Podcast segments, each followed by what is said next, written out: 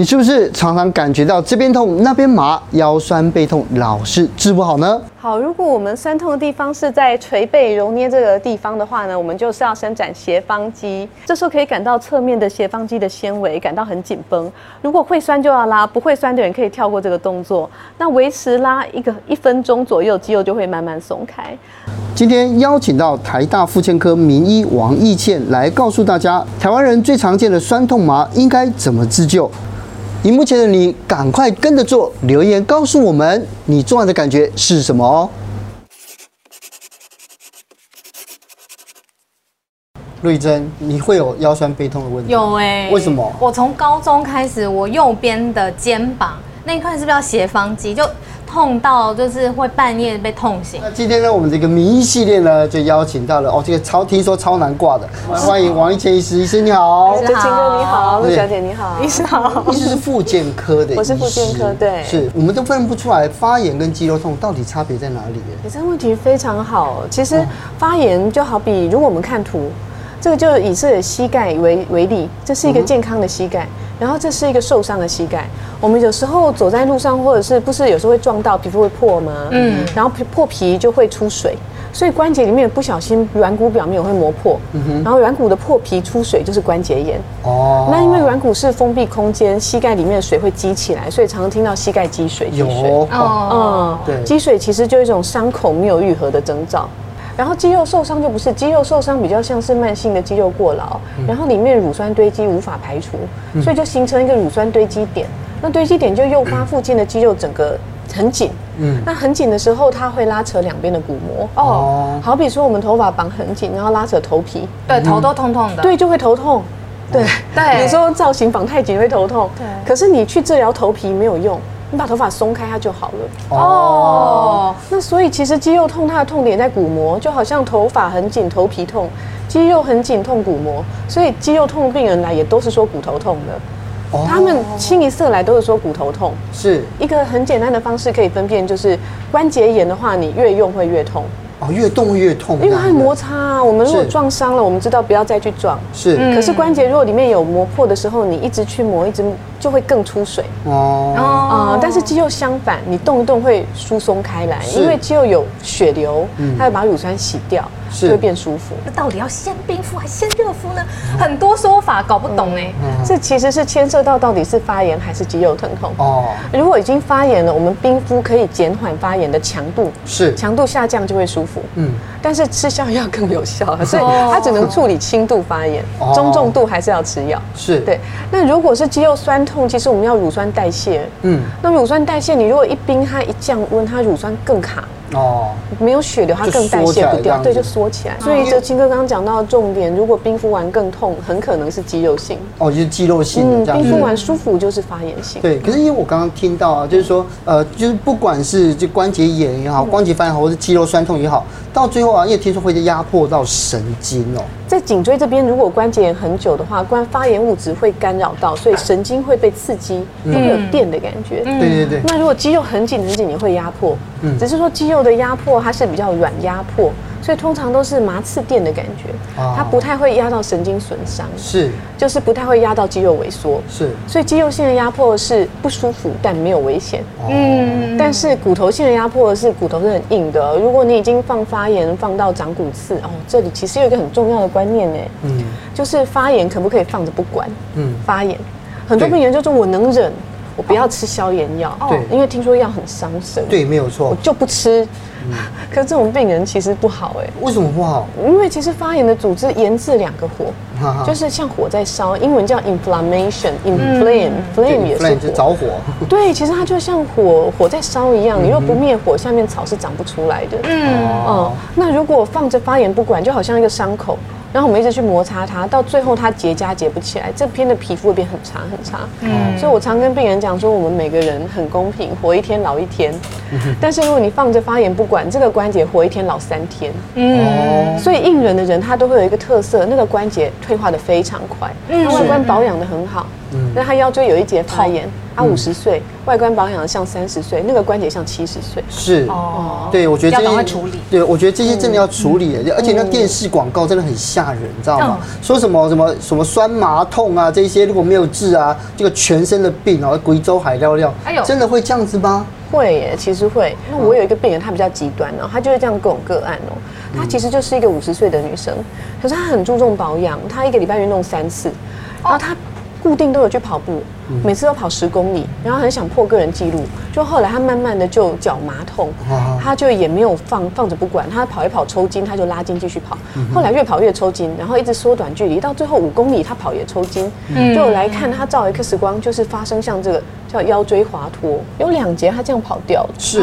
这个叫滑脱。哦，嗯，这样台语就是讲 Tuki，这第一级滑脱，如果到第二级滑脱的时候，神经就开始萎缩了，因为他已经被压到萎缩。是，然后到第三级滑脱，甚至大小便都会出问题。是，哇，这很严重，大小便。对啊，因为我我有一个朋友，他就是一直，但我觉得有一些哦，就是他表现出来是腰酸背痛，就后来去检查之后，他他就他痛了，他痛了两个，大概有两年哦。也是忍嘛？他忍啊，然后后来就是觉得说啊，他就去按摩，然后去做复健，就后来他真的后来他发现就是说一直一直不会好，结果他让他去检查，他发现他得了大肠癌。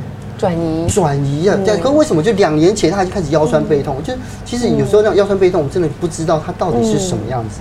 其实肿瘤转移到骨头里面，可骨头里面没什么神经啊，所以转移到里面的时候他不知道，然后等到它慢慢变大，然后撑到骨膜。骨膜表面有神经，他才开始觉得隐隐约约不舒服。是啊，从很里面长出来要一点时间，所以就是很慢性。是，肩、颈、腰、膝盖是附件科最容易出现的四个，最最主要要来看。嗯，可以说是四大族群。以酸痛来讲，是四大族群。是，哎，其实很多人都有肩颈痛，哎，所以它这个原因哈，跟我们长期使用电脑有关系。正常来讲，我们的头脖子应该要安装在中背。嗯哼，可是我们一直。伏案工作的时候，中背松开，肌肉萎缩，然后就直接挂在脖子上。久了以后会看到，常常有很多人是这里有一个小乌龟，嗯，然后脖子会往前，那就进入一个恶性循环。哦。因为它一进往前的时候，它的重量往下，然后我们的颈椎肌肉就要一直收缩，一直收缩，是。就会造成这一区的疼痛。以斜方肌来讲，嗯，斜方肌这一条是最常见第一名，就是我们常常。捶背对啊，捏的这一块。加强肩颈，老板刚刚好像你说你就是这一块，对，就是这一块。那斜方肌我们刚刚说很紧缩的时候，痛在两边骨膜，它通过两边骨膜，第一个到肩膀，第二个到后脑勺。嗯嗯，因为这就是它的两边的接骨点，嗯，再来到膏肓，中段地方到膏肓。哎，那如果像这些亮起来的地方我会痛，那所以我就去找。按摩的人，嗯，说，那你帮我加强这几个痛痛的地方。那你需要加强洗头也是一样吧，对不对？就左边三公分再进去一点这种，那个这个观念是对的吗？它就好比说，我们就像我们刚刚举的例子，你头皮很痛，一直在按摩头皮，可是你头发不松开的话，还是痛。等一下，它效果几个小时之后，还是又痛起来。对，嗯，所以其实我们要去松的是这些打叉的点啊。虽然它的痛点是在红色的点。哦，是。可是它紧的地方是打叉的地方，比如说中间这个叉很紧，它会痛在膏肓。哦。然后如果上面这个叉很紧，它会痛在肩膀跟后脑勺。是。如果更前面，甚至会往前传到眼窝、嗯、下巴、枕骨、耳后。好，如果我们酸痛的地方是在捶背、揉捏这个地方的话呢，我们就是要伸展斜方肌。斜方肌这一块伸展，第一个重点是手要有一个固定点。那我们平常可以用桌子或是用椅子。那如果用椅子的话，第肩膀要往下沉。用手发力抓椅子的边缘，不要让肩膀往上翘，要往下沉。再来，肩膀要往后推，不要用圆肩的姿势哦，要往后做一点点扩胸的姿势。然后接下来，我们头往侧倒，然后。假设我们是用椅子的话，要带一点身体的斜斜向旋转，然后再把头往侧面拉。这时候可以感到侧面的斜方肌的纤维感到很紧绷。如果会酸就要拉，不会酸的人可以跳过这个动作。那维持拉一个一分钟左右，肌肉就会慢慢松开。那如果我们斜方肌酸的地方在比较偏后面的话，头转四十五度，头往前倒，身体倾斜，手摸后脑勺，维持这个动作一分钟左右。让肌肉松开。很多人啊，就是例如说，呃，就是吃药，就是我们要怎么样去处理这些药？到底我们要怎么样呢？例如说，止痛、消炎、肌肉松弛剂真的有效吗？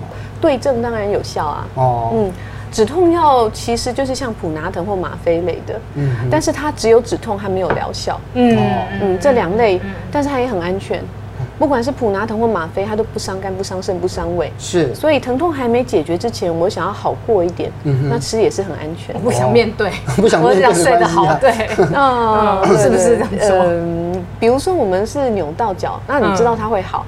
可是前几天不想那么痛啊，对，所以也是还可以吃啊，是。跟拔牙一样嘛，拔完牙，对，对对对。然后消炎药就是针对发炎，就好比我们刚刚讲关节炎，退化性关节炎，是。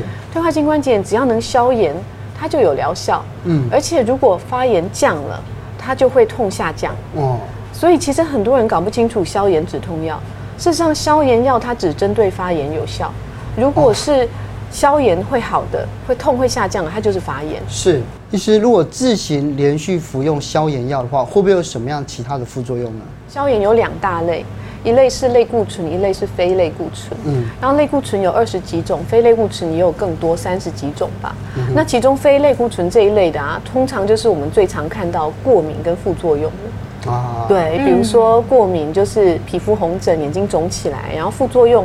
我们以健康人来讲哦，健康健康人，比如说大约大约通常是连吃三周会胃痛，连吃三周会胃痛，连吃三周胃痛，早中晚这样吃就对了。呃，要看是长效剂型还是短效剂型，也有长效剂型一天只要吃一颗的，嗯、但是它是二十四小时都有药效的。哦，那所以它一天吃一颗，可是连吃三周会胃痛。嗯，那如果连吃一两年会伤肾，哦，就是连吃五到十年会伤心。是，所以关键都是连吃。那如果酸痛麻的话，肌肉松弛药有用吗？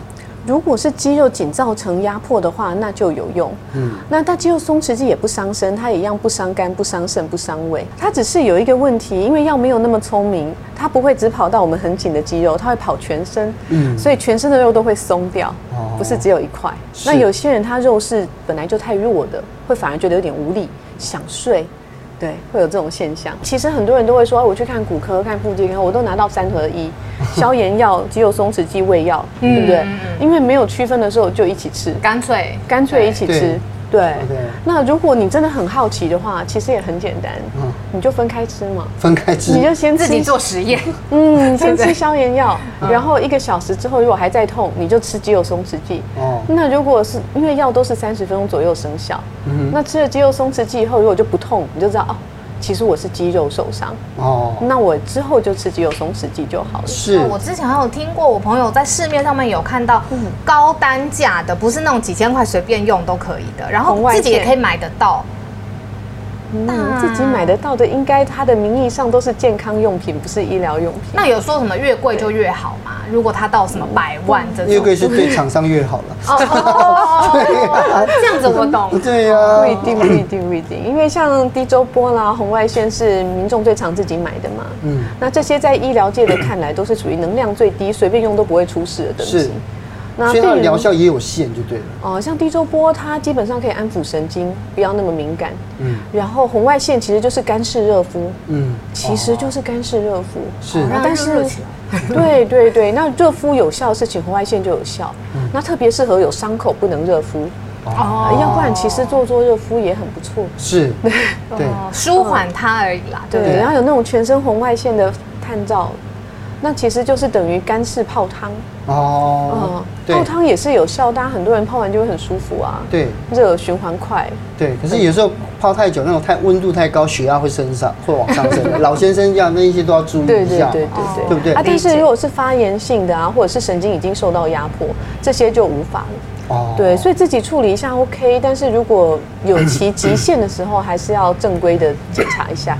那。检查一下，或者去给人家看一下。很多人就说好，那我就整肌，对，整肌好了。对，人家演艺圈非常流行整肌这件事情。很多人因为说，你看我谁谁谁谁很厉害，对呀，咔咔两声就好了，咔咔两声就好是有危险的，是哦，是有危险的。对，因为它整体要好，有一个前提就是像我们刚刚讲的构造没有问题，然后没有发炎，没有神经，单纯肌肉，单纯肌肉线问题。有时候我们一条肌肉卡在一个不对的地方，然后我们咔咔两下让它回味。就舒服了，那这种人才能够靠整脊好是对。那其实我们整脊是民俗上的说法，那医疗上我们叫徒手治疗，用手去治疗。徒手徒手治疗有二十几个流派，是那这种。咔咔这种比较剧烈型的这个流派，其实现在在医疗上并不流行。其实我以前就有一个病人呢，他就是去给人家整脊咔咔，按慢性肩颈酸痛，那回家的时候就觉得很不舒服，然后慢慢的就四肢无力，然后隔天就被家人送去急诊，四肢瘫痪。瘫痪？瘫痪。他其实后来检查起来，他颈椎本来就有一个血管瘤，然后结果做了一个咔咔的动作之后，血管瘤就破掉。所以一般人是脑中风，还是颈椎中风，四肢瘫痪。是，然后可是家人再回去看那一家，因为他们之前有先打电话回去问说，哎，为什么回家很不舒服啊？然后那个老板也很警觉，那家人从急诊再去看的时候已经关门了。而且后来去找房东，他其实租的人的名字也不对，是完全没有求偿无门。我其实也很不想说他们全部都很不好，因为我自己就遇过很好的。嗯哼。那因为他们毕竟是师徒制，然后他们的师傅传承给他们的手法还是有很多经验在里面。就徒手治疗。对，而且他们碰触很多病人，他们对病人的肌肉的质感很有很有触感。那我自己就遇过一个师傅，他其实真的很棒，他帮病人做，然后不那个是他的客人。他帮客人做，那客人觉得反应不好或返回去更痛，他带他们来看我。然后看了我之后，他说：“医师帮我检查一下。”我说：“哦，这个不要再做臀部了，他有髋关节炎。嗯、那你或者你要做，你要按压就好，不要去扭关节。嗯”然后他会问我一句很重要，他说：“下次我要怎么样发现这一群病人？”不要浪费他们时间。对，所以后来他遇到这种病人，他就会请病人先来看我是不是髋关节发炎。哦，这种师傅其实我遇到的也不止一个，哎，有两三个，哎，男女都有。然后他们很认真，因为他们对他们的客户有很高的责任感，他想要跟他们更好，不要浪费他们的金钱。是，那这种师傅他自己本身会进步非常快。是，对，也不是全部的整脊都不安全，有也不是所有人把他弄伤了以后就一一逃之夭夭，也有人病人反应变差之后。会很认真帮病人解决，也有好。嗯，另外一个就是拍打，对，我看老先生、老太太们在公园，他们都会做这件事情，然后他们也非常相信它可以治疗身体的酸痛嘛，真的吗？应该会淤血。会淤血，打太用力了，会淤血，微血管淤血就很痛，所以就忘了更深层的痛。哦，所以转移就对了啦，比较像那个注意力，比较像转移，对。是，最后一个呢，就是颈椎跟这样开刀，因为很很多人还是非常不舒服，到最后要开刀。可是我觉得，就是开刀真的能一一劳永逸吗？还有什么样的情况下才真的需要开刀呢？就讲肩颈为例好了。好，我们要自己伸展要花时间，对不对？那你伸展把劳累的肌肉松开之后。其实接下来还要锻炼中背，你工作才不会这样子很不均匀。对对，就好比工中背这个员工老是翘班，然后斜方肌老是加班，他一定会过劳嘛。嗯哼。那这个都要花时间心力。嗯。花时间心力的结果就是，哎，你要有意识，我去学习中背的锻炼，然后我常常伸展，然后疾病慢慢的好起来。可是有些人就求快，他不想要。然后就觉得哦，我这骨刺我去弄掉、切掉，但是问题是我们骨刺是因为常常变这个姿势，所以这里夹脊变成长出第五六节长出骨刺。哦，很常见的是姿势错误，骨刺就是骨头长皱纹嘛。是啊，你一直一直笑的人就长鱼尾纹，一直生气的人就长皱眉纹，然后我们一直做错的姿势，它就长出错误的地方长出骨刺。长出骨刺啊，病人就说那我就切掉，切掉一劳永逸。有的人就胆子很大，而且很懒得花时间照顾自己。想要用一些比较快速的方法，激进的方法。问题是他切掉了以后，他姿势还是这样。等一下五六节他切掉，他下次长四五节，他下次又长六七节，然后他下次换这边长，那要开几次刀？是。所以其实开刀是有效的，但我们一般都还是建议，就是说，嗯，比较几个特殊的情况再去开。第一个神经已经受损，比如说以腰椎坐骨神经痛，不是只有麻，他已经开始有走路困难，嗯，脚有点抬不太起来。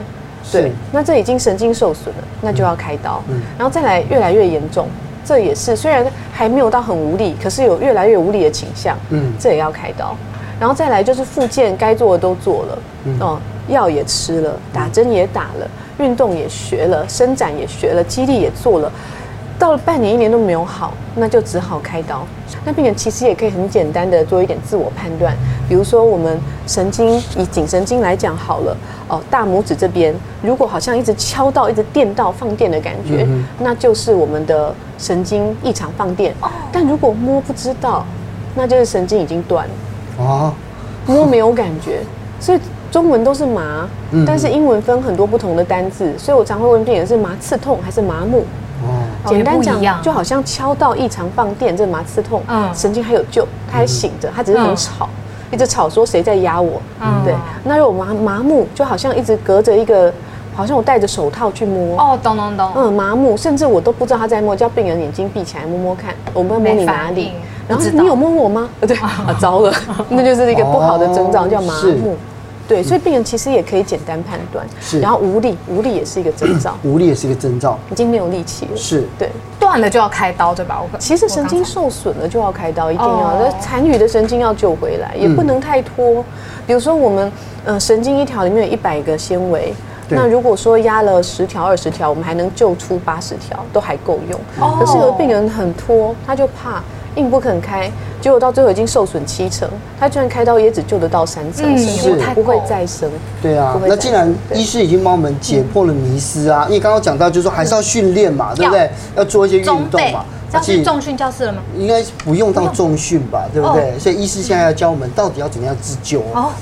如果痛的地方比颈椎还要低，是颈椎延伸下来的这个膏肓的部位的话呢，我们就做膏肓的伸展。那膏肓的伸展呢，两手抱着肩胛骨，整个抱紧之后，把肩膀往下沉。然后接下来呢，我们要稳定我们的骨盆还有核心。那我们的两脚要夹紧，然后骨盆要稳定，不能动。我们只做上半身的旋转，肚脐永远是朝向正前方，肚脐不可以跟着旋转哦。接下来我们把头一低一低的往下弯，一样要维持肚脐的力气，然后脚要夹紧，不可以松开。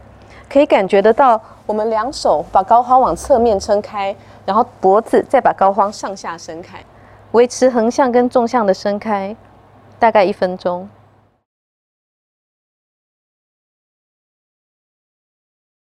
今天非常感谢医师，这教我们这么多这样子哦，对 我们不是家里哦，那个男男女老幼都适用，适用，嗯，谢谢。